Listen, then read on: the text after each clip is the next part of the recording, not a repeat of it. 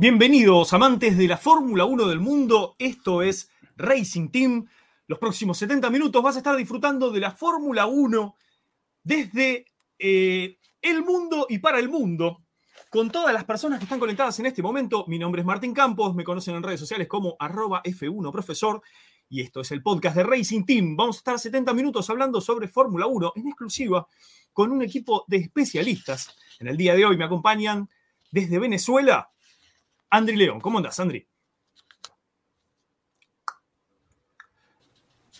¿Qué tal? Saludos, querido profesor. Gracias por la bienvenida. Un saludo también para Richard, que está por allí, que ya lo vamos a presentar. Bueno, saludos para todos a las personas en el chat que están aquí ya empezando esta transmisión con más de 100 personas. Eh, saludos para todos. Vamos a ver quién hizo la poll en el día de hoy.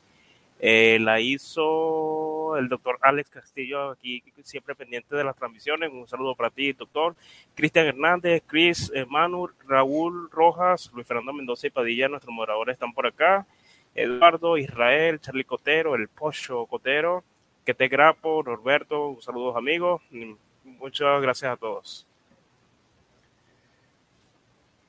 Muy bien, y como estamos en vivo y en directo, te vamos a pedir que si empezaste tarde a ver el programa, pongas en directo, así podés interactuar con nosotros y poner tus dudas, tus preguntas, tus anécdotas o tus noticias sobre la Fórmula 1 en el chat. Eh, caso contrario, vas a estar viendo un programa que no vas a poder interactuar. Para eso hay otro momento. Ricardo Ponce también está conectado desde México. ¿Cómo andas, Ricardo?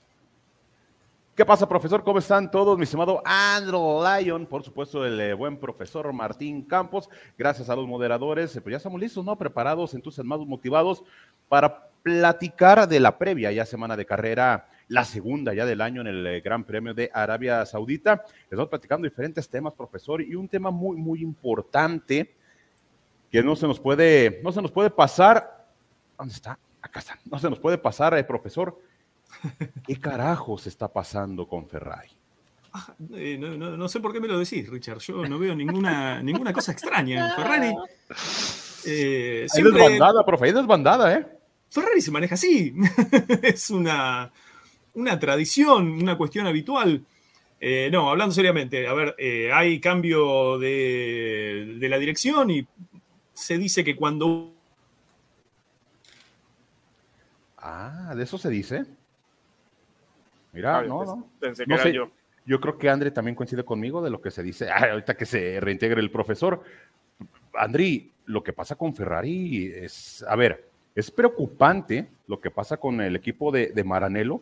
Se está yendo gente, ya se fue David Sánchez. A ver, para las personas que no ubican a David Sánchez, pues nada más y nada menos que es el, el líder en la cuestión aerodinámica del equipo es el que desarrolló o el que realizó el, F, el SF-23. Martín, ya estás de regreso. Pero, pero lo de David Sánchez, y a ver, y muchas personas me pueden decir, no sé, Richard, no inventes. David Sánchez no ha pasado nada con él en los 10 años que tiene en Ferrari. Puede ser, a ver, puede ser. Pero Leclerc, que ya está molesto, Leclerc puede decir, a ver, está bien, no hizo nada en los 10 años atrás, pero a mí no, no me achaquen lo que está pasando. ¿A qué me refiero con esto? Es, es cosa, cosa seria que el que diseñó el auto no esté, profe. A ver, cuando se va un trabajador de un equipo, el equipo eh, siente un cimbronazo. Eh, las relaciones se, se, resienten, hay proyectos que pueden mejorar con un nuevo ingreso, como hay proyectos que se pueden demorar muchísimo. Decíamos, a ver, vayamos a las bases. Se fue arriba Bene y fue un cimbronazo. Se murió Marchione, fue un cimbronazo. Se fue Binotto, es un cimbronazo. Mucha gente no lo quería Binotto, pero así también se dijo cuando, cuando se vendió la Fórmula 1 y se fue nuestro amigo Bernie Eccleston, todo el mundo dijo, bueno, sí, porque no lo vamos a extrañar, porque hizo pelota la Fórmula 1. Dos años después estaban diciendo todos, que vuelva Bernie, porque tal cosa, qué sé yo. No te vas tan lejos, profe. Perdón, Michael, Michael Massey ya todos lo extrañan. Por eso, hay mucha volatilidad en los, eh, ni hablar en las redes sociales, pero también en los sistemas. Eh, cuando cambia un director técnico de un equipo de fútbol, hay problemas. Cuando un conjunto de personas llamados jugadores dicen no nos gusta más el director técnico, hay ciertas movidas para remover a ese director. Van un poquito a menos, se cansan, se lesionan mágicamente. Y después cuando hay un nuevo director técnico... juegan al Canelas. Claro, si está todo bien, maravilla. Parece como si hubiesen renacido todos los jugadores. Y si está todo mal con el nuevo director técnico, eh, siguen perdiendo problemas, etc. Y en esto justamente hay 700 empleados en Ferrari. Ah, y que cambie el director implica también que tal vez algunas lealtades siguen siendo hacia el ex eh, Binotto y algunos no. Entonces, que rueden un par de cabezas es algo lógico, Richard. Lógico, sí. No sé, André, qué opina, pero que no le, no le hace bien a Ferrari ahorita. Bueno, depende, porque eh, yo creo que los cambios va a ser eh, a largo plazo, porque no es que se van a ver los resultados de, una noche para la mañana, porque lo de Ferrari simplemente es que tiene problemas en cada uno de los componentes eh, y, bueno, como decían las personas de que eh, no, el culpable no es solamente, no fue Binotto, porque claro, Binotto es que daba la cara, pero como dije, es cada uno de los componentes, porque eh, de los problemas que venía arrastrando del año pasado, algunos que los trajo por, lo menos en, la parte motor de la fiabilidad que está fallando también esa parte del diseño de la, parte aerodinámica que eh, como tienen menos carga aerodinámica, eso es lo que conduce a mayor degradación, lo está presentando todavía. Eh, los problemas de pits, que por lo menos en la primera carrera no lo vimos, pero eh, no sé si pueda pasar porque el, que hubo cambio fue Iñaki Rueda, en la parte de, la, de las estrategias de, Ferrari. Hubo cambios, por lo menos esa, esa primera carrera no se vio, y, bueno, este, son una de las cosas que vamos a ver a, eh, a largo plazo, pero si va a resultar así o no, hay que, habrá que ver. Pero, y, aquí le quiero hacer esta pregunta, voy de acuerdo contigo, Andri, pero le quiero hacer esta pregunta a un ferrarista y no se les vio. Aquí lo tengo al, al profesor. Pero Ferrari está para un proyecto a largo plazo en este momento. Es, a ver, a ver, a ver, ¿a qué quiero llegar con esto? Es Ferrari. O sea, es, Ferrari, es como que si, por ejemplo, el Real Madrid, va a llegar el, este entrenador, pero lo visualizamos para un proyecto a que nos traiga campeonatos dentro de tres, cuatro años. Mm, a ver, buena la idea, pero el Real Madrid debe estar peleando campeonatos cada temporada. Y acá Ferrari, acá Ferrari, a ver, la fórmula es muy diferente, pues ya sabes, le, encuentras el concepto, le encuentras el, eh, le das al clavo en la cuestión aerodinámica, en la nueva normativa, y te vas, ¿no? Pero, y le pregunto a los tifosis, a ver, ¿hay tiempo para Ferrari? a ver, ya lo dijo Leclerc, ¿eh? Leclerc ya fue con el jefe y le dijo, ¿qué onda? ¿Para dónde me voy? ¿Qué hago? ¿Va a futuro? ¿No hay futuro? ¿Aquí van a seguir corriendo? ¿Qué está pasando? Y es que el detalle, perdón, es que ni siquiera es que los están corriendo, se están yendo. Esa es la situación. ¿Por qué se están yendo? Yo soy re mal pensado. ¿Para, para Andri o para mí? Ah, bien, de profe. Ahí está. Eh, a ver, empiezo por, las por las bases. Vamos por el ABC y después profundizamos. Sí. Eh, la Fórmula 1 es un deporte muy cruel. Los desarrollos técnicos demoran mucho tiempo. Encima hay muchas hay congelamiento de motor, congelamiento de aerodinámica. Se pueden utilizar solamente tres motores por año, se pueden utilizar una cantidad de componentes. Ferrari la próxima carrera va a penalizar porque rompió dos baterías en un fin de semana. Y le quedan como 21 a 22 carreras por delante todavía. Red Bull es inalcanzable. Eh, y en todo ese escenario encima hay cambios de cabeza. Entonces, es un deporte muy cruel en el cual el dinero es fundamental y los desarrollos son siempre a largo plazo. Eh, es muy raro que alguien venga ahora con un detalle técnico y pasar y saltar cuatro niveles en el campeonato de constructores. Eh, un caso que se podría mencionar, ¿cuál es? El de Aston Martin, que cambia un jefe de aerodinámica y pasa del cuarto lugar o del quinto lugar del campeonato de constructores, pasa al segundo o a un segundo, un tercer lugar. Fíjense que es algo que es extraño, no es algo habitual en la Fórmula 1, un salto como ese. Se pueden contar con los dedos de una mano. Ahora, hay cimbronazos porque hay gente que se suma, hay gente que se baja, pero también las estructuras tienen una forma de trabajar. diré un ejemplo básico y lógico. Messi jugó tres mundiales con increíbles jugadores alrededor y durante tres mundiales se le complicó salir campeón. Correcto. Recién en, en el último mundial, con todos los planetas a favor y hasta sufriendo hasta el último segundo, se logra salir campeón. Ferrari es eso. Ferrari es, tiene la obligación de salir primero todos los años. ¿Es posible? Es imposible, porque hay 10 equipos. Porque todos los años no se puede salir campeón. Porque inclusive cuando salís campeón cuatro años seguidos, la gente deja de ver la Fórmula 1 como pasó en la época de, Schumacher. Es un, un deporte hermoso, muy cruel, muy difícil de conquistar. Por eso los autos que dominan, cuando dominan, los demás lo ven de lejos. Y este es el caso, Richard. Estamos viendo un Red Bull que está lejos. Se quiso acercar a Aston Martin y vamos a ver hasta cuándo le dura. Ferrari y Red Bull, eh, Ferrari y Mercedes están penando para tratar de acercarse. ¿Qué va a pasar con, la salida de este muchacho? Lo más lógico es que haya una caída, Richard. Lo más lógico es que haya una caída y después por ahí se retoma eh, la buena senda. Sí, sí, sí. A ver. Te hago una pregunta, profe. Eh, hablando de ese tema de Ferrari, eh, como han seguido esa filosofía o esa base de por lo menos eh, integrar a sus empleados, haciéndolo poco, poco a poco, por, lo menos en el caso de, de Binotto, ahora quieren tomar otro tipo de filosofía de buscar gente externa, como el caso de Baseo, y también propiamente los jefes de cada una de las áreas quieren hacerlo también. Eh, ¿Ferrari está para eso? Ojalá, ojalá. Ferrari tiene una, una filosofía muchas veces de, de querer ir con gente de su fábrica hacia adelante, y a veces hasta en algunas épocas, y vos lo sabés muy bien, Andri, hasta quisieron que la fábrica solamente tenga empleados italianos. Y eso traba mucho, eso dificulta mucho porque... Eh, porque cierras el rango. Claro, porque no podés elegir eh, excelentes eh, trabajadores o gente hábil que sea de, de otros países o de, otros, de otras maneras de pensar. tenemos a nuestro amigo Enrique Scalabroni que hizo cosas fantásticas y maravillosas en Ferrari. Tenemos a, Joao Villa del Prat, que lo hemos entrevistado, que siendo español ha sido jefe de mecánicos y ha hecho cosas fantásticas. Tenemos a eh, toda.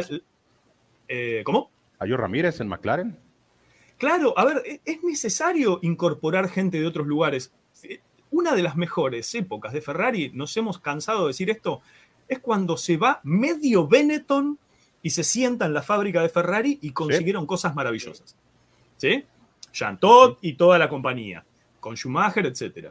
Entonces, fíjense con el cambio de una, lo estoy exagerando un poco, pero fíjense que con el cambio de un aerodinamicista en Aston Martin, fíjense cómo el auto cambió. Toto Wolf está enojado porque dice, hey, yo con mi motor están andando más rápido que yo, y Red Bull, Horner y Marco, etcétera, eh, están diciendo, hey, con, mi aerodinámica están dando Aston Martin muy cerca mío. Entonces, es necesario fichar gente que sepa. Nos lo dijo Calabroni mil millones de veces. Hay gente que sabe y hay gente que no sabe. Y hay que, hay que hacer, hay que juntarse con los que saben. Y lo dijo, y lo dijo tal cual en el video que subimos el día de ayer, profe, en el donde nos platica el, todo el contexto del RB19. Me, quedo con esas palabras, ¿no? A ver, en la Fórmula 1 no hay, no hay magos, no está la varita mágica. Se trata de conocimiento.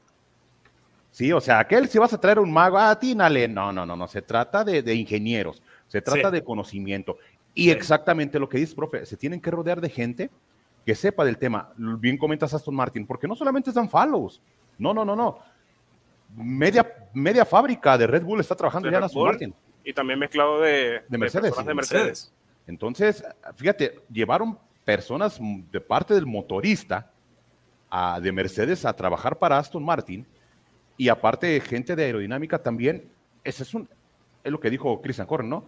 Pues es el Red Bull con motorizado por Mercedes. O sea, tiene, tiene ambas partes. Y, Ferrari, desgraciadamente, a ver, y a ver, profe, tú lo has visto, Andri, ha sido error tras error. Yo soy de la idea, y me pegó mucha gente, mucha gente me pegó y, lo reconozco, pero coincido con mi amigo, con Giuliano Duchessa de, de Italia, es uno de los insiders más enterados por parte de, Ferrari, y yo coincido con él. Creo que la salida de Binotto fue precipitada. Aquí nos vamos a meter en el tema de Hay para gente que dice, sí, Richard. Se hizo a ver, a ver, a, ver, Richard, ¿qué esperabas?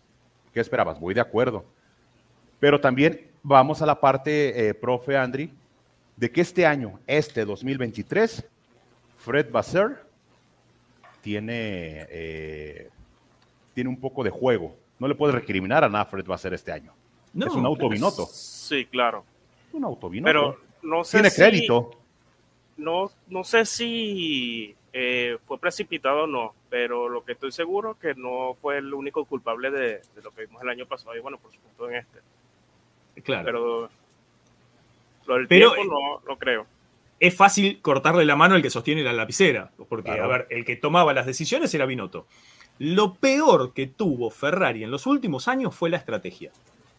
Y lo, sostenían al, jefe de estrategia, lo sostenían y lo sostenían y lo seguían sosteniendo. Y se peleaban el piloto 1 con el piloto 2, no se ponían de acuerdo quién era el piloto 1 y quién era el piloto 2, se peleaban porque eh, le decían cosas a, Sainz en pista y Sainz decía, no me podés pedir lo que me estás pidiendo, stop inventing, déjame que voy para adelante, el eh, Leclerc está con las gomas completamente destruidas, vos me estás pidiendo 10 puestos en pista para que yo retrase gente que viene con un, nivel y una velocidad que nos va a pasar por arriba. Déjame irme para adelante. Entonces, ¿por qué no cambiaron el jefe de estrategia? ¿Por qué Binotto no tomó la, libertad? ¿Por qué no se tomó la libertad de cambiar el jefe de estrategia? Pero la pregunta es, ¿en Ferrari quién toma las decisiones? Sí. es que, en Ferrari no era Binotto, tal vez. Ajá, es, que está por encima, el, el, CEO, ¿cómo se llama? Ay, se me o, a poco creen que a poco creen que Mike Crack toma las decisiones en Aston Martin? Eh, el que, tiene mayor peso en Ferrari es el, es el CEO. Ay, se me va el nombre. El Ese mismo, sí. Pero inclusive, pero, a ver, a mí se me ocurre esto, Andri y Richard, pensémoslo así. Ponele que el que toma las decisiones en Aston Martin sea Lawrence Stroll. Ahora, si vos sos el, jefe de estrategia, en algún momento, cuando te viene a pedir Lawrence Stroll una pavada, vos tenés que tener la templanza y decirle, mirá, te seguí en esta, en esta, en esta otra, en estas otras ocho. En esta dudé y te hice caso. En esta no te puedo seguir. Tenés que cambiar al jefe de estrategia. Correcto. No te va a ver, correcto. estamos teniendo problemas a través, hablo en relación a Ferrari, ¿no? Vos sos Binotto. Viene Elkan y te dice, no, el jefe de estrategia se queda. Y vos le decís, pará, pero se complicó acá, se complicó en Silverstone, se complicó en Mónaco, se complicó eh, con, eh, con, las redes, no se sabe quién es el piloto número uno y el piloto dos. Empezó muy fuerte Leclerc y terminó muy fuerte Sainz. ¿Por qué no hacemos este enroque? Son cuestiones de lapicera, son cuestiones de decisión. Y hay gente que tal vez prefiere hacerle caso al jefe y mantener el empleo.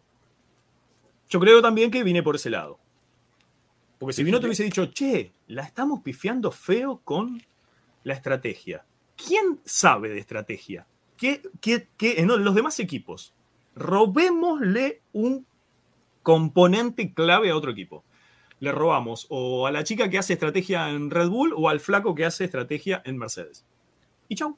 Es que es, claro, O sea, es, claro, yo creo que yo creo que si Hannah Schmidt, por poner un ejemplo, cobra tal cantidad de dinero, pues invierten un poquito y llévatela, ¿no?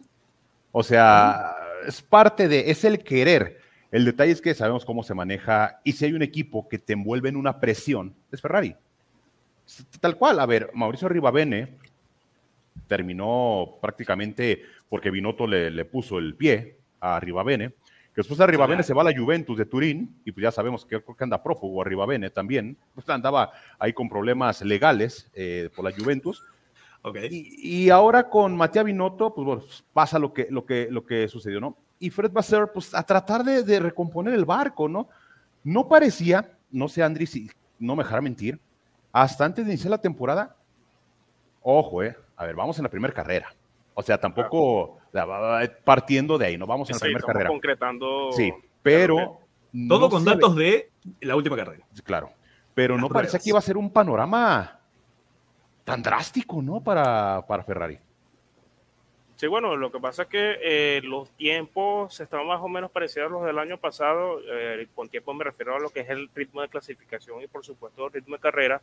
Este, o sea, cercano a, Red Bull, porque es el, equipo más cercano a Red Bull actualmente, por lo menos a una medio segundo o por, decir seis décimas.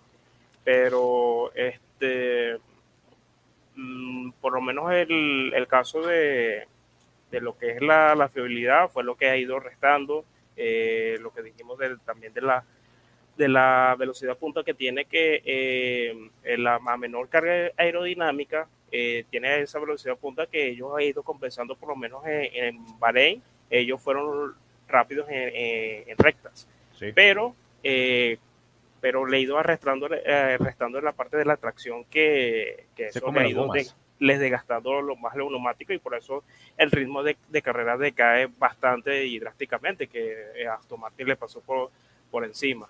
Eh, y otra de las cosas que también se desgastaban o perdían mucho tiempo, lo que era en el sector 2, que también va a ser una incógnita para Arabia Saudita, porque ese sector 2 a lo que yo me refiero, después de la curva 4, son esas curvas entrelazadas. Eh, Arabia Saudita tiene bastante de, ese tipo de curvas. Entonces creo que eh, Ferrari le va a pasar muy mal en, en ese circuito recogiendo los datos de la última carrera, como bien dice. Pero claro, en el contexto que tenemos un calendario de 23 carreras y todavía hay eh, por lo menos un 500 puntos en juego, más de 500 puntos. Sí. Eh, yo sigo sosteniendo, ustedes saben que soy ferrarista, que me encanta la Fórmula 1, que tengo un Lotus atrás porque eh, no necesito tener una Ferrari atrás para defender a Ferrari, y que cuando tengo que hablar bien de Ferrari hablo bien y cuando tengo que hablar mal hablo mal. Yo sostengo que el motor Ferrari evidentemente no empuja lo que debe empujar.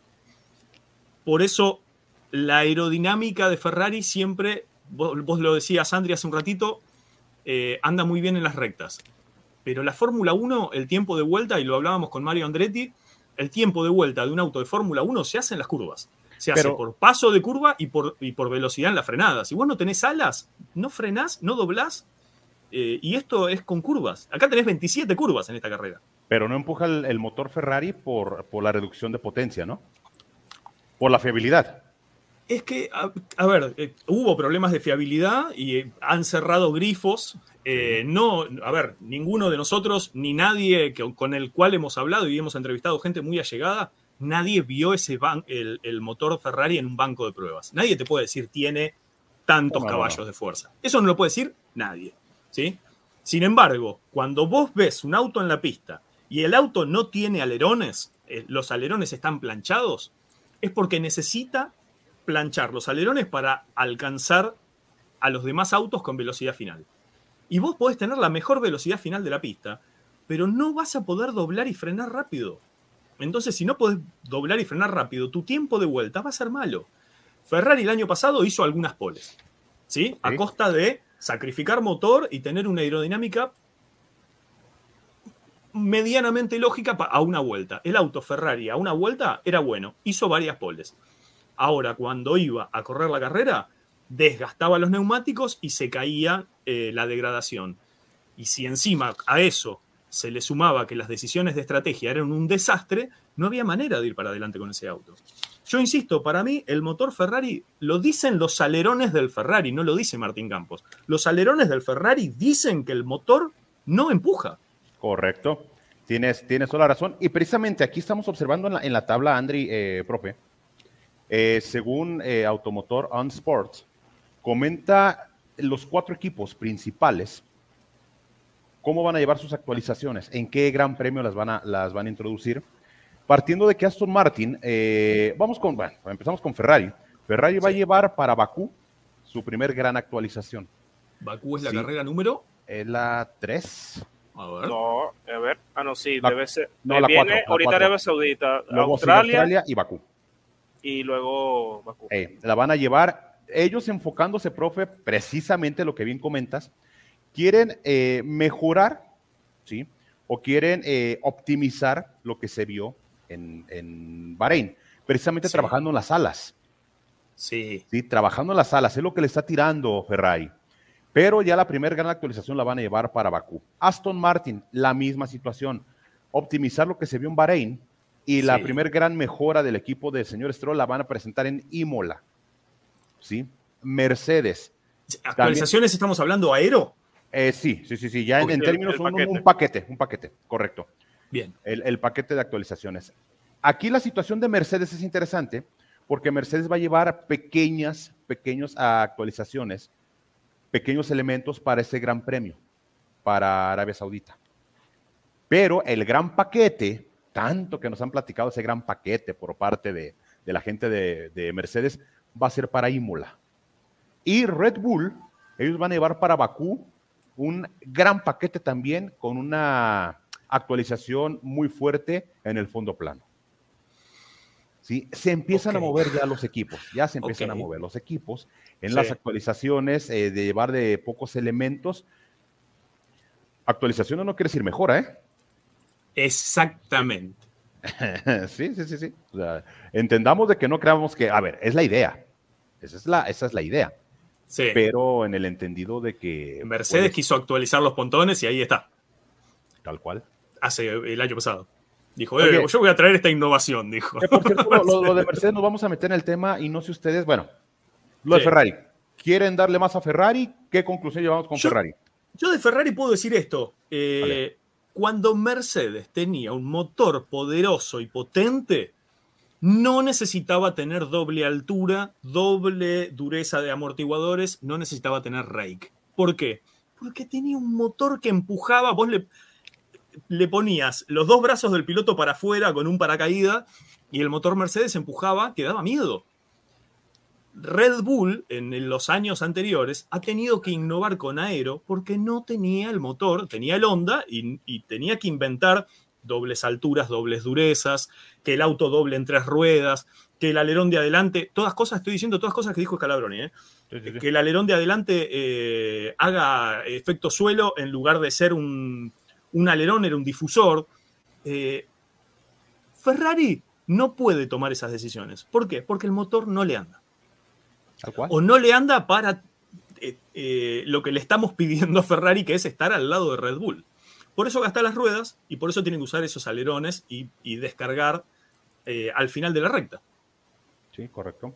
En el entendido, para las nuevas personas que se van sumando al mundo de la Fórmula 1, el maravilloso mundo, que mientras más carga aerodinámica tengas en esa ala, pues vas a tener, sí, un muy buen agarre, pero pues vas a traer un paracaídas, ¿no? En el auto, que en recta pues vas a andar muy, muy lento. Ahora que si lo descargas, pues vas a andar, vas a andar volando en las rectas, pero vas a perder, vas a perder agarre en las, en las curvas. Es por eso de una buena eh, configuración tratar de equilibrar, ¿no? Para que no pierdas tanto, porque como bien comentas, profe, el tiempo se hace en las curvas, no se hace en la recta. El tiempo en Fórmula 1 se hace en las frenadas y se hace en el paso por curva. No te vas tan lejos, Andri, profe. De en los últimos años, ¿qué equipo ha marcado la mayor velocidad punta en recta? Me atrevo a que es Williams. Eh, claro. Williams es una bala. Y en rectas, en curvas no pasa nada. En otras épocas era Force India. Force India, correcto. Era por el concepto de Andrew Green, que era el director técnico, que trabajaba muy bien con autos descargados, pero que en rectas, en, curvas perdías. Claro. curvas perdidas, exactamente. Entonces, ahí es donde se hace el giro. Andri, ¿algo más de Ferrari? Yo lo único que tengo que decir de Ferrari es que, lo siento, profe, pero son muy complicados.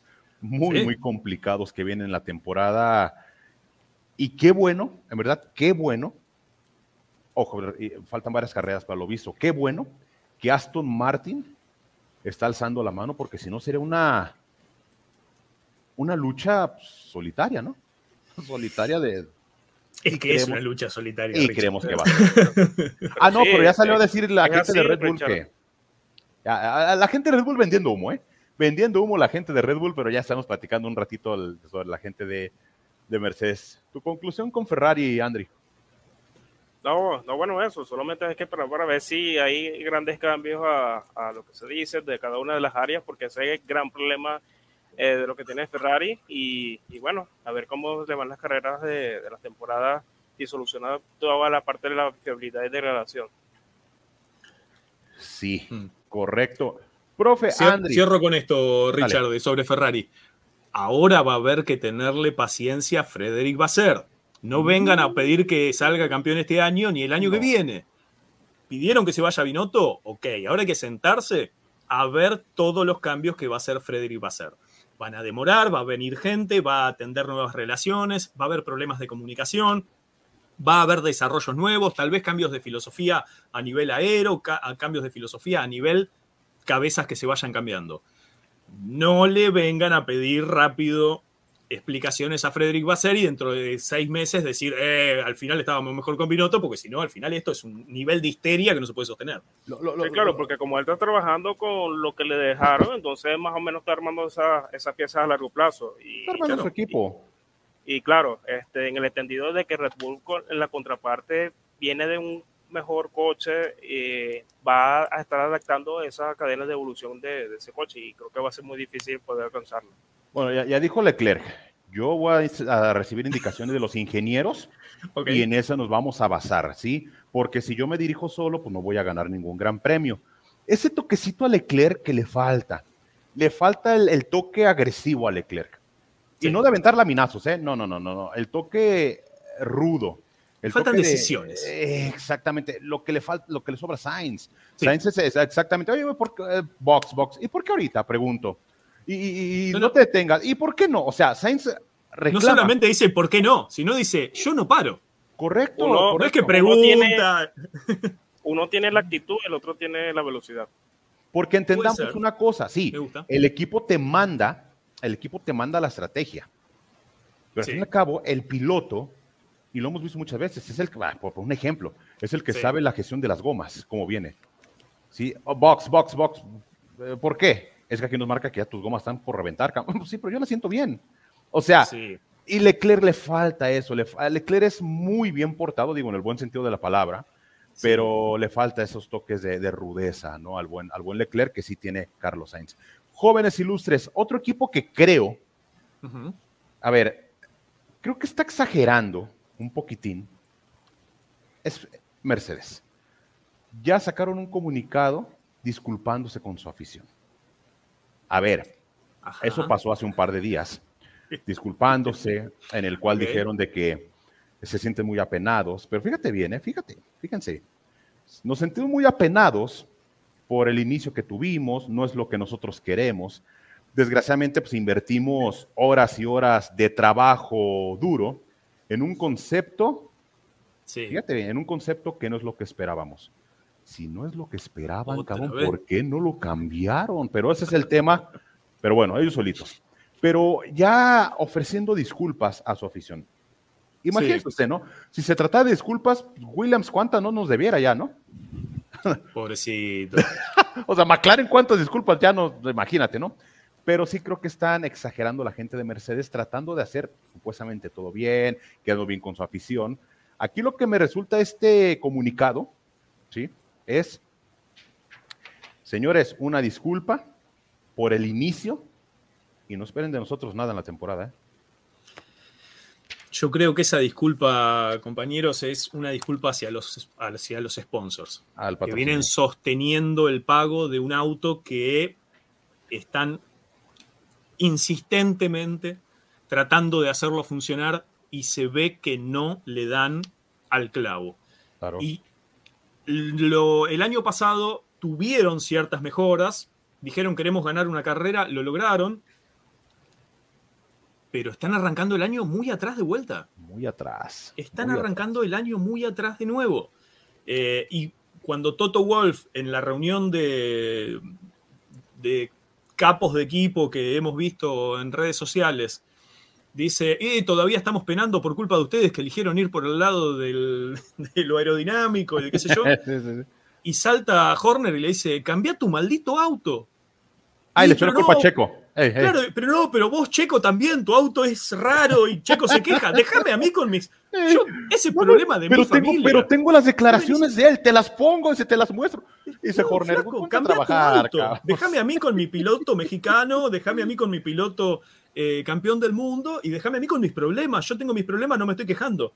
Vos te estás quejando, sí, cambia tu auto, no me cambies el mío. Pero ya sabemos, cuando no se puede copiar al otro, se denuncia o se queja, Nandri. Ha pasado en infinidad de oportunidades.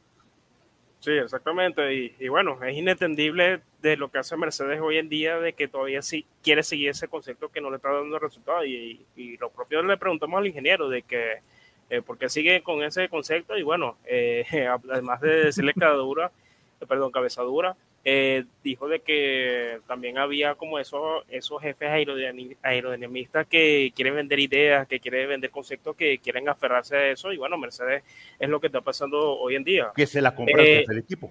exactamente. Y por lo menos ellos ya deberían de trabajar de un plan B pues por lo menos ese paquete esperemos de que sea un cambio totalmente drástico a lo que es el diseño, por lo menos el ejemplo de que colocamos de las Aston Martin del año pasado, que ellos comenzaron muy mal al fondo de la tabla y ellos llegaron con el plan B para España, que era eh, los pontones parecidos a lo que era el Red Bull y bueno, lo sacó de ese fondo de la tabla hasta llegar a los puestos de punto, que era por lo menos noveno, décimo entre Vettel y, y Stroll, que era consistente en esa parte.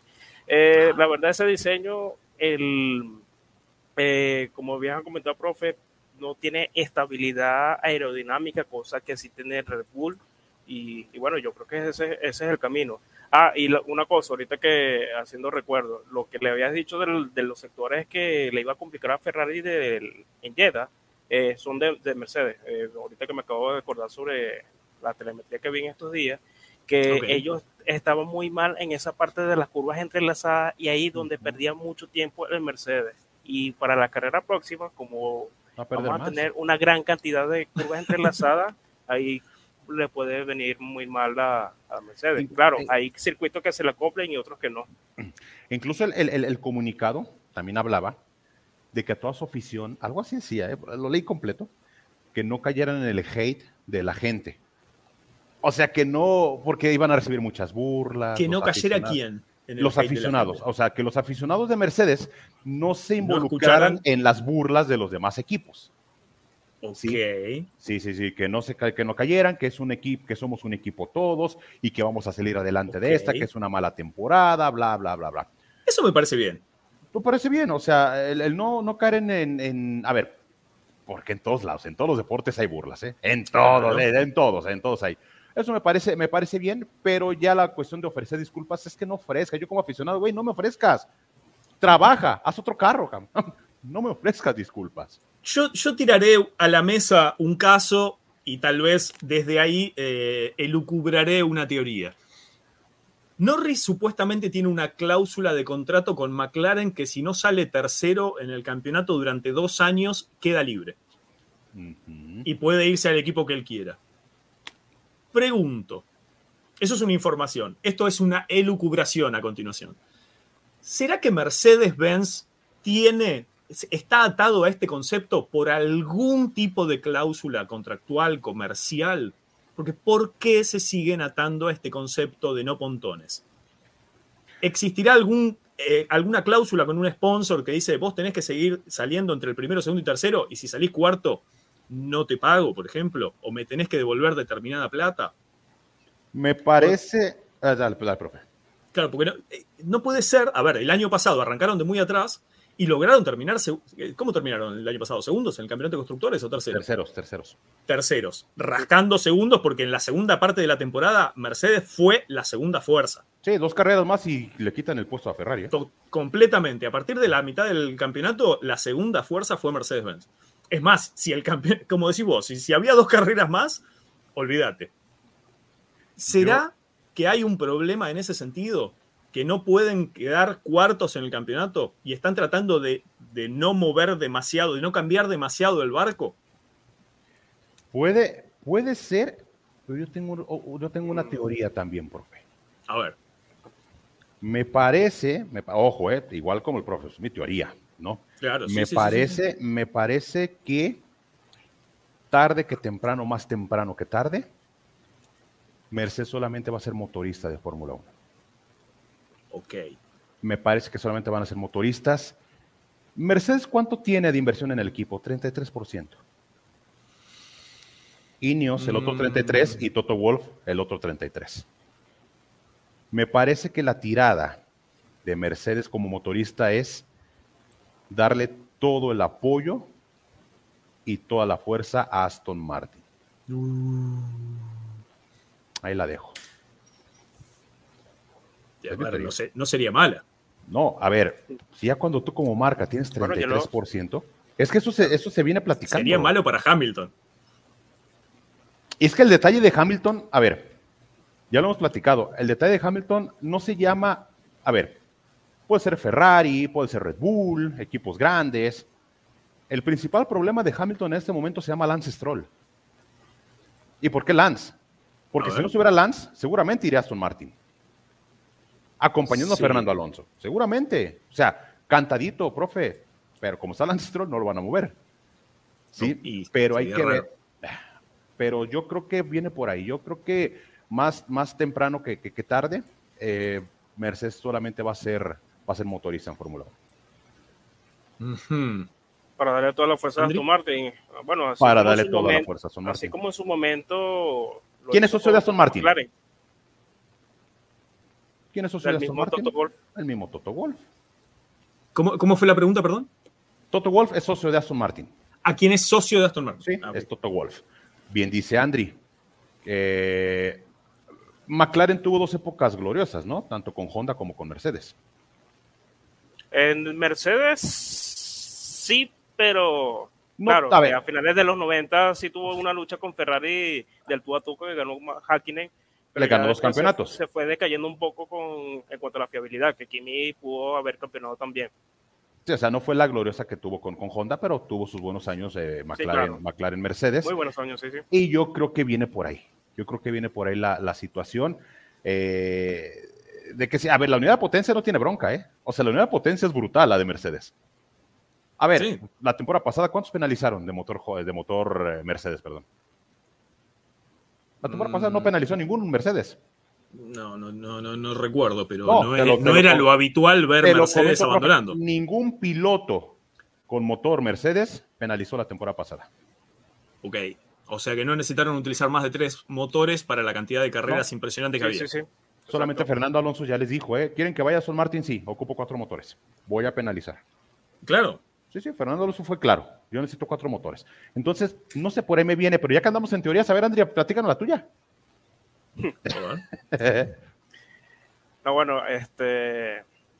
Eh, a lo que decía el profe, eh, no sé si va por el, camino de que tiene un contrato, una cláusula de que de por lo menos irse por ese diseño, porque, eh, claro, es que a, nadie le resulta lo. O sea, a nadie le viene bien esos resultados que están teniendo ahorita a Mercedes y ellos necesitan por lo menos una eh, resultados inmediatos, de, por lo menos estar en esos primeros lugares como lo ha hecho algunos años. Y Está lo que dice Richard, esa teoría, este, bueno, no sé, eh, podría ser, si de repente también se da la, condición de si Hamilton se, se retira o no, porque para dónde va a ir. Sí, porque ahora el equipo es de Hamilton, ¿estás de acuerdo? Ahora el, equipo, ahora el equipo es de Hamilton y quieren darle la herramienta de otro campeonato. Y, y aquí el detalle, profe, es, pero el detalle es hasta cuándo va a aguantar Hamilton yo me, yo me estaba preguntando más o menos lo mismo. Eh, porque parece que el Mercedes, o sea, eh, eh, ya hemos dicho, Mercedes no da pie con bola. Una pregunta sería hasta cuándo va a aguantar Hamilton. La otra es, ¿quién sostiene al jefe de aero de Mercedes? Bueno, es que... ¿O quién sostiene a la teoría en Mercedes?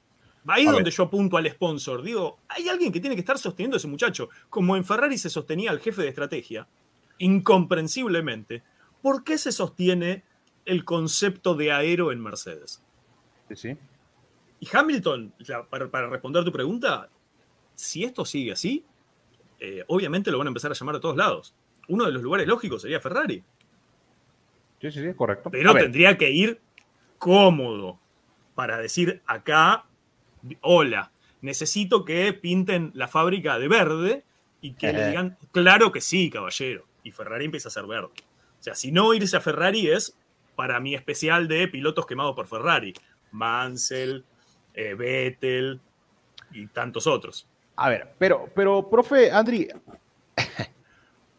¿qué diseñador le dio a, a Mercedes la fama de todos sus campeonatos? se me viene a la mente eh, James Allison, ¿no? Que fue el que diseñaba los autos. Los, diseñaba muy bien. Pero lo mueven de su cargo, lo mueven de su puesto, Es como aquel presidente que sale y le da la embajada de, de Rand McNally, ¿no? Allá donde no existe. Eh, lo mandan para allá. Ahí donde los emparados se comen a las personas. Y, y traen a, Mike Elliott a ser el nuevo diseñador. Pero lo que bien comentas, profe, o sea, lo aprueban. Ese detalle, lo aprueban. Sí. O sea, aquí no hay nadie que le pueda decir, carnal, pues es que esto no va. A ver, profe, usted no es ingeniero, Andri no es ingeniero, yo soy ingeniero, pero químico, es otra cosa. Pero bueno, es otra cosa. Pero todos sabemos de la temporada pasada que ese concepto no va. Sí. A ver, Richard, si yo, si yo fuera el dueño de, Mercedes, no lo he hecho al jefe de aero. Para que no se note. ¿Sí? para que no se note, para que nadie diga, ah, viste, al final estaban equivocados, qué sé yo. Sí, sí, sí. Pero trae uno que sepa más o que cambie la cosa. Es como cuando se iba a Binotto y yo decía, no echen a Binotto, porque lo dejan libre con un montón de conocimientos y es preferible traer un asociado que trabaje en conjunto para, para tomar el concepto de cómo venía la cosa y retomarlo para el lugar donde haga falta. Me dirán, eh, pero Binotto andás a ver si quiere compartir información o no. Bueno, ya ahí ya empezamos con cuestiones políticas. Puede, de hecho, Binotto puede hasta entrando el año, ¿eh? De momento ahorita no puede porque tiene eh, confidencialidad. sí, tiene, eh, no puede irse a otro equipo. De hecho, Ferrari está pagando este año a Binotto. Claro. O sea, le está pagando y Binotto está aventando rostro en su casa y le están pagando, pero hasta a partir de enero es cuando ya puede involucrarse con otro equipo. Claro, está en periodo de veda, digamos, no puede estar compartir información con nadie. Eh, sí, de hecho, esta, esta regla ya salió, ¿eh? De hecho, lo platicamos también, si, si fuera el caso de esta de, de Hannah Schmidt, igual tiene que pasar un tiempo. El caso de David Sánchez. No, también el, el jefe de, de Aston Martin y de la aerodinámica. Ah, de eh, Andrew Green. Sí, y de hecho. que, fue, que se movió de Red Bull para Aston Martin, ese, ¿no? Ah, sí, este, eh, sí, sí, este Follows, que duró un ah, tiempo sin, sin poder trabajar, y ahora David Sánchez, que sale de Ferrari, que seguramente va a ir al equipo de James Key a, a McLaren, pero tiene que pasar un tiempo para que se pueda, que pueda ir. Ya sabes, ya sabes. periodos de gardening le llaman, es que son esos periodos de que no pueden ni estar compartiendo información con otro equipo, ni ser contratados por otro equipo, por una cuestión de eh, que medios se desactualicen los conocimientos que esa persona tiene, para que no inmediatamente una persona vaya de un equipo a otro. Son decisiones que se toman, son decisiones comerciales porque se ha invertido mucho tiempo en esa persona, en una empresa, y entonces que esa persona se vaya implica una pérdida muy grande, y esa pérdida es menor si durante un periodo como seis meses o doce meses, depende del puesto, se van desactualizando esos conocimientos. Me parece un poco injusto, porque es como decir, ay, eh, vendo a Messi y no, lo, no, no puede jugar en ningún equipo durante seis meses. Correcto. Fíjate, profe, Andri, lo acabo de ver en un comentario y yo lo había pensado también. Yo ya lo había pensado y, yo me agarré filosofando. Coincido plenamente al 100% con mi amigo Norberto que te grapo. Creo que lo peor que le pudo haber pasado a Mercedes fue ganar Brasil. Ajá, a ver la teoría. Dudaron del concepto. Acá el concepto es bueno. Ah, él se refiere de que si si no hubieran ganado Brasil, hubieran eh, ido. No, no, no, si no ganan Brasil, dicen, esta madre no, no sirve. Lo no se puede defender. si no ganan Brasil, seguramente iban por otro camino. Lo peor que le pudo haber ganado. y yo ya, lo yo ya tenía esa teoría, pero dije, no, no, no voy a ser tan mal pensado. Mi amigo Norberto, estamos igual. Lo peor que, le pudo haber pasado a, Mercedes. también nos, dio esa sensación de que, ah, mira, Mercedes está mejorando y ahora se viene fuerte para esta temporada, pero no. ¿Y qué hace? igual que la, Sí, sí, ¿y qué hace Mike Elliott? ¿Qué hace Toto Wolf? Dicen, ah, cabrón, puede funcionar. Y le empiezan a meter más. Hay esperanzas. Y lo dejaron peor. Hay, esperanzas. Entonces, mi teoría, lo peor que le pudo haber pasado a Mercedes fue ganar en Brasil. Me gusta. ¿Vos sabés que me gusta? Es esa la realidad. Bueno, queremos nosotros, ¿no? Porque coincido con Andri, de no haber ganado ninguna carrera el año pasado, no sabes que esto no sirve, vámonos. Vámonos. Es como un entrenador de fútbol, exactamente. Pierde todos los partidos y de repente se encuentra con que le ganas 2-0 a uno y dice, ah, caray. Claro, lo están por echar y justo gana, hace una racha. ah, sabes que vamos a darle, vamos a darle otro, otro partido y sabes que no va a funcionar. Esa, esa es la realidad. Mm. Qué mal pensados son ustedes. Me gusta. Eh, siempre diciendo esto, no tenemos la información, lo que estamos haciendo es analizando cuestiones y comparando deportes y comparando cosas de la experiencia que hemos visto en infinidad de oportunidades. Eh, es más fácil defender un concepto errado cuando ha tenido un resultado. Medio imprevisto, medio sacado de la galera, pero resultado al fin. Sí, sí, sí. Eh, me gusta, me gusta, Richard. Y creo que tendríamos que hablar, y que no nos puede eh, faltar, hablar un ratito de esto de Red Bull, que dice que va a tener una suerte de problema, que se va a caer en el rendimiento, que la cantidad de minutos de aero del túnel de viento va a ser fatal. Eh, lo dejo hasta ahí. Yo tengo una teoría, pero no quiero quemar la casa antes de, de que estiremos un poco el análisis. Me parece. me parece que lo de Red Bull es humo, humo, humo, humo, humo, más humo que el que avienta mi camioneta. Así. ya que Richard la casa, entonces ya de entrada. Feo, feo humo. A ver, lo de Red Bull es. Se escuchará feo, profe. Andri. Pero me parece que lo de Red Bull es jugar con sus oponentes. Está jugando con ellos.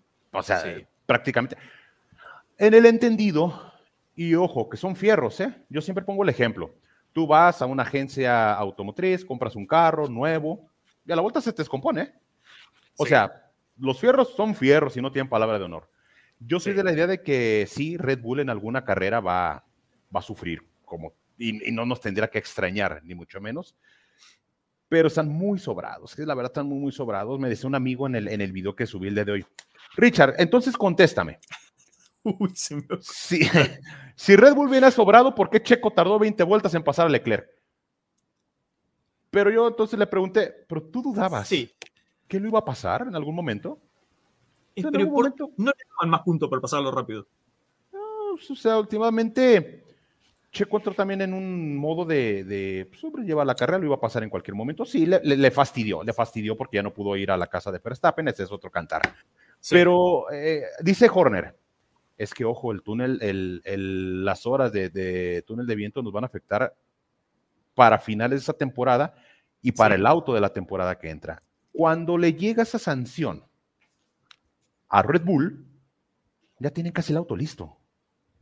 O sea, ya lo habían terminado. O sea, no nos le afectó. Por más que Red Bull quiera decir, ay, nos va a afectar y mira, el auto ya lo tenían listo. ¿Te acuerdas? No me acuerdo, Andri, eh, en un gran premio donde iban a llevar el último, a la última gran actualización Red Bull, que lo echaron para atrás porque dijeron, no, ya ganamos el campeonato, ya no tiene sentido. Y se lo guardaron. Eso es porque empezaron a aventajar ya este, este auto. Entonces, la sanción del, del, túnel de viento pues, no le afecta en lo absoluto. Y lo que tienen para esta temporada es que en verdad tiene un gran margen. O sea, tiene un gran margen que no le ha afectado a Red Bull. ¿Vos, Andri, o prendo fuego todo? Sí, sí, sí. No, no, sí, exactamente, Richard. Eh, es muy difícil, eh, como siempre digo, es muy difícil de que cuando eh, comienzas con buen pie en un cambio de, reglamento que sea drástico, de grandes, grandes reglamentos. Ya, segundo. Ah, decía, este, cuando hay por lo menos un cambio grande de, reglamentos, es muy difícil de que te bajes de ese pedestal cuando comienzas bien y, si en la evolución también va bien como lo vimos el año pasado, de que se despegaron mucho de lo que fue de, Ferrari, eh, yo creo que van hacia adelante, muy difícil. Ahora, sumando los problemas que actualmente tiene Mercedes y los de Ferrari, se van a quedar ahí en, tierra de nadie, en la lucha entre los pilotos de Red Bull solo. Ok. Eh, yo, yo diré informaciones antes de dar mi teoría. Información concreta, dura, confiable, que la pueden encontrar en cualquier sitio de internet, es Toto Wolf salió a decir que su auto está para tirar a la basura. Tal cual. No lo está diciendo Martín Campos, lo dice Toto Wolf. El director del equipo, el encargado de haber diseñado ese auto. El que eligió los pilotos, el que eligió los trabajadores, dijo, este auto está para tirar a la basura, entre comillas. Russell, su piloto número 2, sale y dice, Red Bull está para ganar las 23 carreras. No lo dice Martín Campos, lo dice Russell, el que está sentado en el auto, en el Mercedes-Benz, que no da ni para adelante ni para atrás. O sea que Red Bull está lejos, no porque lo dice Martín Campos, sino porque Red Bull está lejos porque lo dicen los, el, auto número 3, 4, 5 y 6 de la parrilla. Lo está diciendo Ferrari, lo dice Aston Martin y lo dice eh, Mercedes-Benz. Y ahora voy a mi teoría particular. No solamente Red Bull está lejos, sino que está haciendo lo que le pedían a Tyson. Tyson, boxeador de la década del 80 y del 90, ganaba las, las peleas en 45 segundos. Sí, sí, sí, para los aposadores no servían las peleas de Tyson. No. No servía para las propagandas, Richard, porque no, no, no. llegabas a ver la primer propaganda de la pelea. Sí, no, no, no. No terminaba el primer round que el tipo era campeón del mundo o le rompía la cara a su oponente y toda la gente que había pagado para la segunda publicidad, para la tercera publicidad, todos los sponsors me refiero, se quedaban sin mostrar su publicidad porque la gente veía la, repetición un par de veces y se desconectaba. Y cuando vos necesitas un espectáculo de una hora y media, que la gente esté conectada, no podés ganar y que se termine en 45 segundos. Con Red Bull está pasando esto. En la primera carrera sale Russell y dice, estos muchachos de Red Bull están para ganar las 23 carreras. Y yo me pregunto, ¿quién va a ver la carrera número 18? Si Red Bull sigue ganando así. Entonces ahora a Red Bull le han salido a decir, por favor muchachos, hagan el juego del correcaminos. Que de vez en cuando se le arrimaba al coyote y se quedaba cerquita porque si no nadie veía esa serie. Vos veías capítulo tras capítulo que el coyote no lo atrapaba, pero la gracia era que estaba siempre cerquita. Si vos lo tenías lejos, no lo ve nadie. Entonces, si ahora vos te das cuenta que va a ganar 22 carreras seguidas, lo vamos a ver nosotros porque estamos dedicados a esto, porque analizamos esto y porque vamos a estar viendo la Fórmula 1. pero para la, nueva, para la nueva afición no va a ser atractivo. Pero claro que no. No, no va a ser Claro que no. ¿Y, para, ¿Y qué sponsor se va a involucrar? Que ese es el problema de la Fórmula 1. Los de Red Bull que nosotros la dejemos de ver.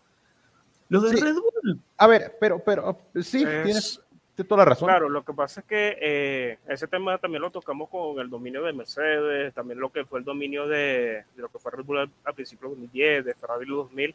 Eh, no, solo, no es el culpable del equipo que esté ganando, sino que también los que estén a su lado de que no estén haciendo las cosas bien. Entonces, Correcto. ¿cómo, ¿cómo haces ahí en ese caso? O sea, es muy difícil también por esa parte. Y es que exactamente, lo que hoy pasa con Mercedes lo que hoy pasa, hablando de los equipos de punta, lo que hoy pasa, o incluso mete a McLaren, lo que hoy pasa con McLaren, lo que pasa con Mercedes, lo que pasa con Ferrari, son años de un mal trabajo. Sí. Sí, o sea, ese es el cúmulo de años de que no se han hecho las cosas bien.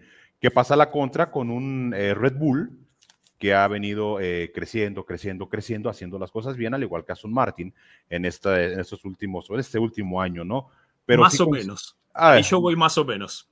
Pero al punto de que, a ver, yo creo que lo, ideal para un aficionado a Fórmula 1 es que tengamos, que es muy complicado, porque tengamos pelea en la pista, ¿no? Pues ahora a ver si Red Bull nos echa un poquito la mano y pues nos suelta a los dos pilotos a pelear, ¿no? Mínimo. Pues, pues para ver pelea, profe, porque pues de otra manera. Pues. Es que eh, yo te decía más o menos por lo siguiente. El dominio de Mercedes-Benz después de siete campeonatos no se terminó cuando Red Bull mejoró.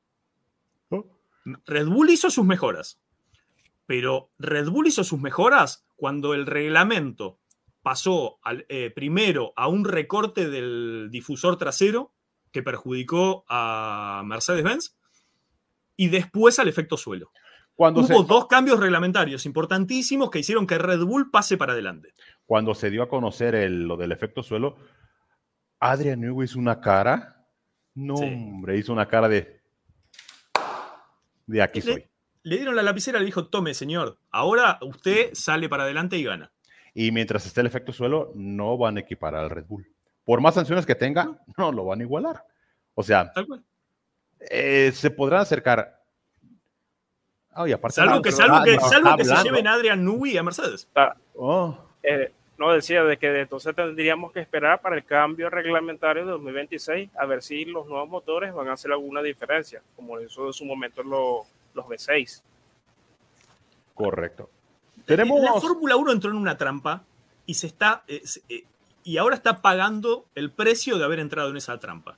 Y esa trampa es motores caros, congelamiento, imposibilidad de inventar cosas, porque ah, hoy más temprano decíamos, eh, estábamos hablando de Williams, y decíamos cómo cambiar a una persona de equipo antes o ahora inclusive a chispazos era fundamental. Antes a vos te cambiaban el compuesto, le pasó a Reutemann en Williams, le cambiaron la marca de las ruedas y se fue para atrás.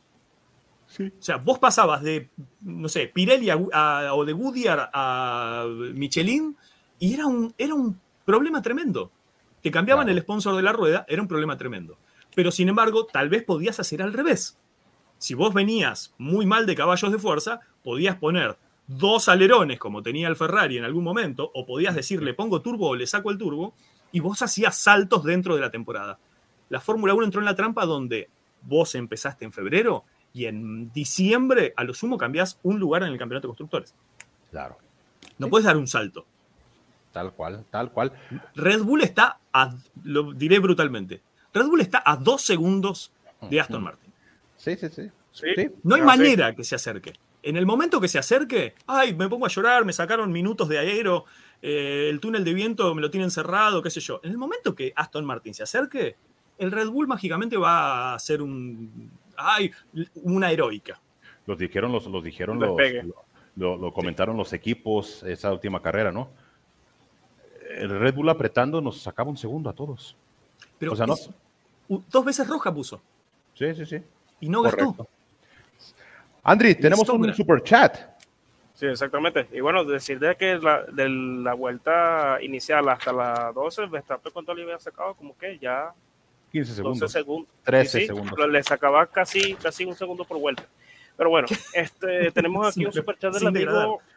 Sí, eh, del amigo Francisco. Y Leclerc había iniciado con nuevas rojas. Ajá, tenemos el, el superchat del amigo Francisco. eh, Richard, tenemos el Rally de México y no, no dices nada. ¿Qué piensas de la prensa ahora que quiere poner a Norris en el lugar de Checo? Saludos desde Anaheim. Eh, bueno, primero que nada, el Rally de México se va a correr este fin de semana, del, del viernes a, a, domingo, por supuesto, con un chequeo antes. Es un espectáculo, es un espectáculo. En Guanajuato, León. Eh, vamos a ver qué tal la pelea entre Otana, Calero Vampera y si se mete Hyundai ahí de, de Newville. Y lo que dice, ah, que piensas de la prensa, ahora quieren poner a Norris en lugar de Checo, se lo dejan dar. No, yo, yo, yo, lo he comentado y rápidamente para no darle mucho vuelo al, al, al, tema ese. Sí. Eh, no, o sea, no, no, no, no, no, no hay. ¿A quién le convendría? ¿A quién le cabe? A Norris, nada más. O sea, Norris, o sea, ¿por qué seguimos con la misma, con la misma cosa de querer cambiar algo que viene funcionando? ¿Por qué? Sí. O sea, eh, porque, a ver, yo se las compro que Checo ande mal, yo se las compro, pero ¿por qué cambiar algo que viene funcionando? Eso es lo que no, no, no he entendido. Pero a ver, ya ahí se las dejo, ¿eh? porque ya, eh, porque lo, lo, he vivido en carne propia, o sea, en carne propia. A mí me lo dijeron en un medio de comunicación, de fútbol, ¿eh? no creo que de automovilismo. Okay. Vuelves a hablar mal de ese equipo y te vas. Así me lo dijeron. Así me lo dijeron. Esas cosas suceden suceden y me ha tocado ver. Hay prensa, hay prensa que sirve como promotores de deportistas, no representantes, promotores. La prensa es tal cual. El deportista, ¿sabes qué, güey? Habla bonito de mí y pues si me contrato te aviento una comisión. Existe en todos lados. En Argentina se hablaba mal de Messi. Ah, imagínate. Imagínate. Imagínate. Entonces hay línea, hay línea. A ver, no hagan caso, no hagan caso, son rumores, son rumores como es una canción y nada más, pero en el entendido de que todo este año y el próximo año, eso nos vamos a chutar. Eso nos vamos a chutar. Ahora es Norris. La semana pasada era de Brice. Sí. La semana que entra, ¿quién va a ser? ¿Hulkenberg? ¿La que sigue, quién va a ser? ¿Yo? Digo, si en esas cosas yo me apunto para conducir el, el RB19. Lo que acabas de decir es la clave de por qué salen esas noticias, Richard. Si mañana salen los medios de comunicación a decir que Ricardo Ponce va a ser el reemplazo de Checo Pérez en Red Bull, las páginas nuestras, a nosotros nos crecen los seguidores, nos entran a ver quién es Ricardo Ponce, por qué va a entrar. O sea, esto se llama clickbait. Son anzuelos que se tiran en las redes para que la gente entre y diga, ¿cómo van a sacar a Checo Pérez? Por Norris. Suben los clics en McLaren, suben los clics en Red Bull, suben los clics en los medios son cosas que se dicen. Y, hasta me voy a desdecir en algo, Richard. no le convendría a Norris ir a Red Bull. Porque sería convertirse en, en Richardo o convertirse en Weber. Sí, no, mira. Norris todavía tiene expectativas de ser campeón. No, y, aparte, profe, Andri, a ver, muchas personas nos enojamos por todo esto de, que ahora Norris, ahora De Bris. Señores, es que no les den bola, no den retweet a esas notas. Digo, ustedes saben, sus redes sociales, ustedes saben lo que hacen, pero no les den bola. Es como el famoso, el famoso ranking de Aramco. A todos nos en... No le hagan caso. No le hagan caso. O sea, tan Háganle caso a Mercedes. No le, no le hagan caso a los haters. Mire, el, el ranking, el mejor ranking es el que usted se realiza, nada más. El que usted tiene, para mí fue para mí, en mi ranking termina en primer lugar la leyenda, imagínese. Y yo defiendo mi ranking. no, no le haga caso, no dé retweet a esas publicaciones, no les haga bola. Eh, no. Pasa, no pasa absolutamente nada. Vamos a disfrutar a Fórmula 1, mi señor profe, porque este fin de semana tenemos carrera en Arabia. Ah, ok. Y tenemos algunos datos técnicos sobre el circuito. Aguántame las carnes. Ok. Ahí está. Es un circuito nuevo que recién arranca en el 2021, repleto de curvas tiene 27 curvas, tiene tres eh, zonas de DRS, que es una barbaridad. Es un circuito callejero, por lo cual eh, va progresando y va mejorando el nivel de caucho en pista, entonces los tiempos de vuelta van a caer a lo largo de viernes, sábado y domingo. Es un sinuoso muy veloz. El, el promedio de velocidad está en los 250 km por hora y es un circuito muy peligroso. Han hecho algunas modificaciones para que haya un poco más de visibilidad porque las paredes están muy cerca y eh, encontrarse un auto cruzado a mitad de, bueno, pista. Aquí partió el carro Schumacher, ¿no? Sí, Mick Schumacher.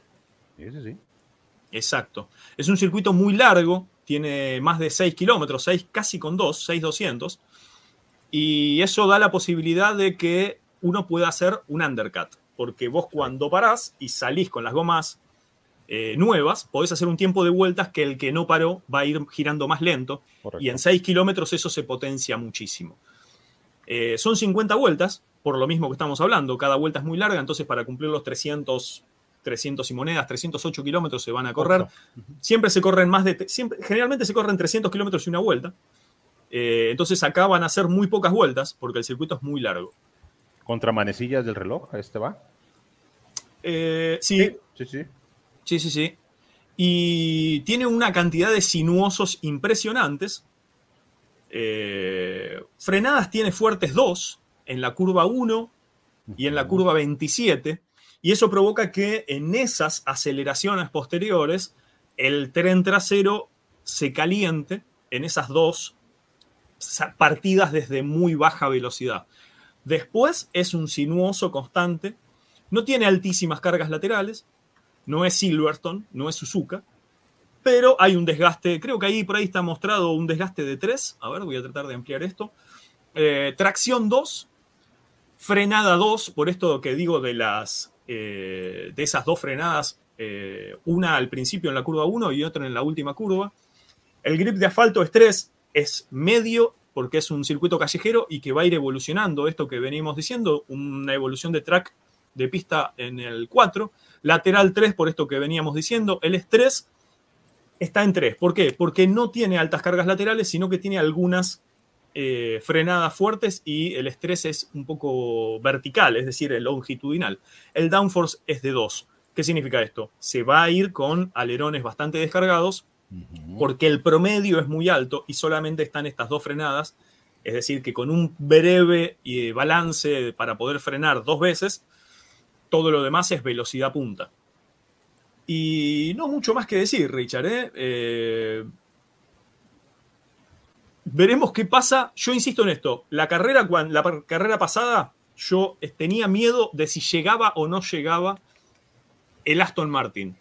Yo creo que hicieron, para poder cumplir con esa tarea, hicieron un desgaste de motor increíble. Que hasta por momentos me parecía que eh, Alonso iba con el modo excesivo. Eh, con el modo de quali. y recordaba cuando iba en la Indy, que iba primero, primero, primero, primero, y, todos nos quedábamos como diciendo, no está compartiendo rebufo, no está dosificando el motor, esto explota y explotó. Correcto. Hay que ver hasta cuándo aguanta el motor de Fernando Alonso para ver si es una mejora en serio o si es una, una golondrina no hace verano, se dice en Argentina. Y tuvieron un podio, hay que, hay que ver cuánto tiempo se puede sostener esto, porque Correcto. tres motores por año en 23 carreras es una, un motor cada ocho, cada ocho carreras, Richard. Sí, sí, sí, correcto. Tenés que contar las pruebas, tenés que contar las clasificaciones, etcétera. Sí, efectivamente. Y para esta carrera, Andri y profe, observamos el C4 que hace su aparición. Sí, a diferencia de la carrera pasada que teníamos la C1, si no me equivoco, C2 y C3. Esta vez vamos a ver lo que es S4. Eh, perdón, Andri, perdón que te, eh, interrumpa, Andri, Me, me, han preguntado una disculpa, una disculpa. Me dicen, Richard, ¿qué desmadre traen con los neumáticos? Que el C1, el C2, el C3. A ver, para que la gente nos entienda, este que usted ve como el C3, la carrera pasada era el rojo. ¿Sí? Así tal cual. El que usted ve como el C2, la, la, carrera pasada era el amarillo. Claro. Es, cuestión son esas de, decisiones que han tomado que son incomprensibles. O sea, para aquellos que recién se estén incorporando, se llevan tres compuestos, tres durezas distintas de neumático a las carreras. Para que la gente en la televisión lo pueda identificar, llevan el más duro pintado de blanco, el medio de amarillo y el más blando de rojo. El asunto es que no hay solamente tres tipos de compuestos. Pirelli hace cinco tipos de compuestos. Este año creo que hay seis, Richard. el cero, Claro, porque está el C0. Eh, entonces, cuanto más chico es el número, el compuesto es más duro, dura más y a una vuelta es un poco más difícil de calentar. Y sucede esto. Eh, hay que prestarle más atención al C2, C3 y C4 que a los colores. Pero a nivel televisión es más fácil ver los colores. Eh, son unas decisiones comunicacionales bastante confusas. ¿Te acuerdas, Andrea, aquel, aquel ridículo hiperblando? Ah, sí, sí. que duraba media vuelta. Cuando habían, creo que cinco o seis compuestos diferentes, porque estaba el que era así como fucsia, que estaba como uno marroncito. Eh, o naranja, no recuerdo. Y el naranja era el, el super duro. El super duro, que terminabas con un juego toda la temporada. había como siete compuestos, más los de mojado. exactamente. Eh, y no, bueno, decir de que, eh, como decían, que decía Martín, que el mismo compuesto blanco es el amarillo de la carrera pasada. Y recordemos que el amarillo de la carrera pasada no lo usaron ni siquiera en carrera, no, usaron esa variedad de estrategias. No sé si para esta carrera veamos una, una mezcla entre los amarillos y rojos en cuanto a la estrategia, porque son los que ofrecen más agarres y el blanco eh, dijeron de que no tenía mucho, mucho rendimiento en comparación de los C3, que a lo mejor vamos a ver esa, esa, esa mezcla de, estrategias. Yo creo que va a ser el C3, el del fin de semana, el que van a estar Sí, exactamente, que va a marcar la pauta. Claro. Lo seguro es que van a utilizar el rojo para clasificar y después veremos qué hacen con los demás. Porque una cosa que no llegué a decir, Richard, el nivel de índice de safety car acá es brutal. Sí, sí, sí. Entonces, casi que la gente, casi que los pilotos no van a querer parar nunca hasta que salga un safety car y aprovechar esa parada. Sí, y, de hecho, a ver, gente del chat, a ver, Andri y eh, Martín, saquen de la duda. Si no me equivoco, eh, se va a practicar lo de la. Eh, sobre la clasificación a un neumático? ¿Es en esta carrera? Ah, empezaba ahora. no sé si es en Imola o en Arabia. A ver, donde van a clasificación a, una, a, una, a una sola goma, que recuerde que la Q1. Yo creo que no es esta carrera, porque lo, hubieran, porque lo hubieran puesto en, como información en las redes. No debe ser esta carrera. Entonces va a ser Imola, si no me equivoco. Va a ser Imola. Pero bueno, eh, la gente de Chad ahorita nos va a sacar de esa duda. Siempre están muy, muy activos. Pero sí, va a ser una carrera interesante. Imola. Eh, Imola. Por personas en el chat. Bien, entonces gracias, gracias. Siempre, siempre muy, muy atentos. Y pues bueno, va a estar una carrera interesante con Red Bull, ya lo sabe. Pues el analizar la carrera, pues Red Bull va a estar muy fuerte. ¿Qué tanto puede mejorar Mercedes? ¿Qué tanto puede mejorar Red Bull? Perdón, Ferrari qué tanto, como bien comenzas, eh, profe, qué tanto se puede sostener. Tengo curiosidad por ver si da un pasito para adelante o sigue las mismas McLaren. También. Ellos van a llevar sus mejoras en, en, la próxima carrera de Europa, que sería Azerbaiyán, que la, sería una, la misma carrera de sprint. Ah, ya, o sea, después de Australia. Ok. Correcto. Ah, sí. Eh, ¿Vamos a tener porra? Sí, ya para irnos, perdón, sí es cierto. Ya me acordé que es Imola, porque dijo Verstappen, donde haga frío en Imola con esos neumáticos duros. Claro. O sea, vamos a ocupar 10 vueltas para calentar esas madres. O sea, imagínate, ¿no? Pero bueno, hay Fórmula 1. Ay, Fórmula 1 todo se En lugar de ponerlo en Miami, que está calientito el asunto, pero pues bueno, te digo, puras fallas. Vámonos a la porra, mi estimado. Empezamos contigo, profesor. Ya lo sabes. Yo que la tengo organizada. Uno, dos, tres, cuatro en carrera. Ok. Eh, voy a ir a lo sencillo, a lo fácil. El único miedo mío es si Alonso utiliza el mismo motor, no sé si llega. ¿eh? Otra vez voy a estar muy preocupado. Eh, pero tal vez se animan y utilizan el motor número 2, que todavía no van a penalizar si cambian el motor porque están dentro de los tres originales. Habiendo dicho esto, la más fácil es Max Verstappen Paul. Max Verstappen gana la carrera, Checo segundo, Alonso tercero, y me la juego con Stroll cuarto, que me gustó cómo hizo su rehabilitación, su recuperación, y si hace una buena quali. ¿Quién, ¿Quién, lo va a pelear? ¿Ferrari? Mm, muy bien lo del muchacho Stroll, ¿eh? ya viendo la rehabilitación, se, portó, se portó a la altura eh, el buen Lance Stroll.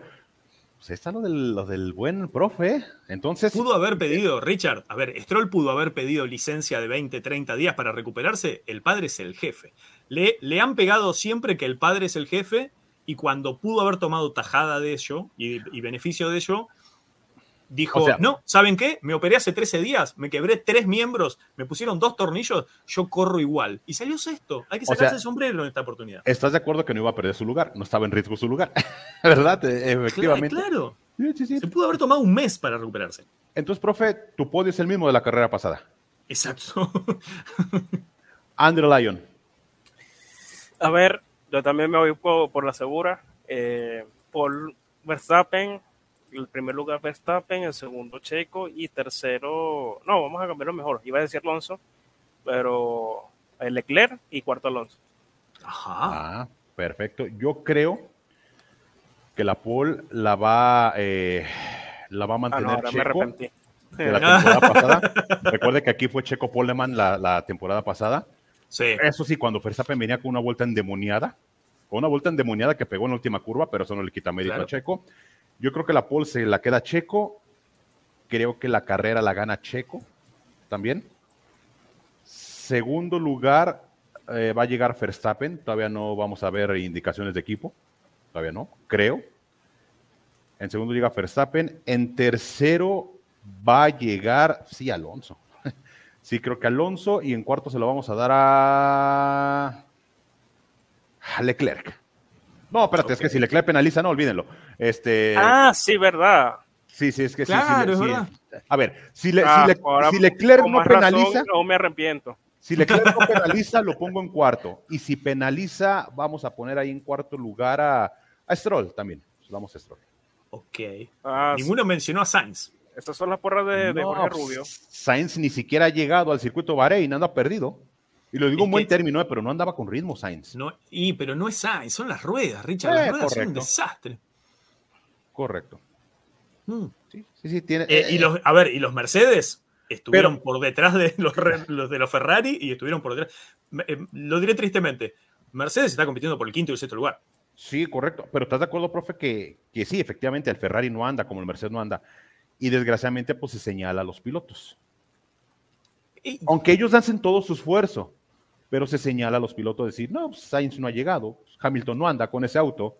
Pues, Cuando Ferrari gana, ganan mis autos. Cuando Ferrari pierde, pierden mis pilotos, decía Enzo. Ah, ah, ándale, ándale, sí, sí, correcto. Pues vamos a ver qué pasa. Eh, los horarios están bastante, bastante amigables. Eh, de hecho, ay, aquí los tenía, ya no los tengo. ¿Los tienes toda la mano, Andri? No, ¿verdad?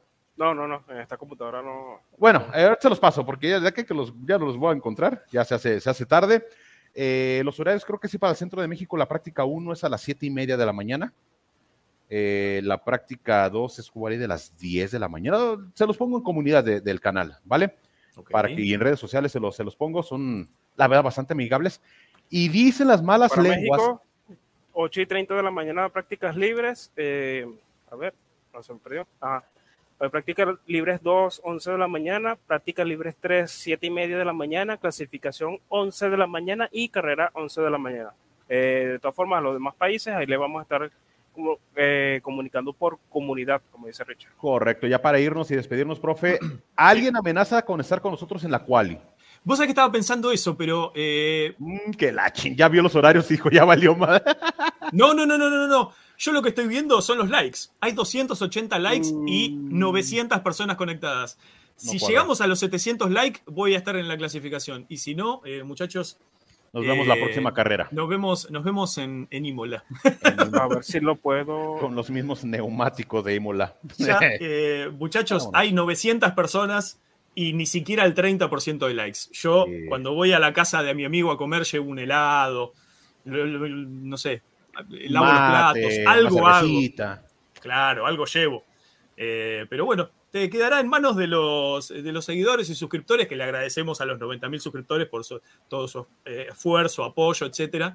Eh, como parte de este juego, mira, acaban de subir 100 los likes, me pone muy contento. Ahí se ve, ¿no? Sí, ahí está, ahí se ve. Ahí se va, ahí se va, ahí se va. Ahí se ve perfecto. Pues están los horarios de mientras vamos despidiendo ahí que la gente los vaya observando. Profe, pues vámonos despidiendo. Nos vamos despidiendo de este programa tan lindo, tan bonito, tan concreto, con tanta información.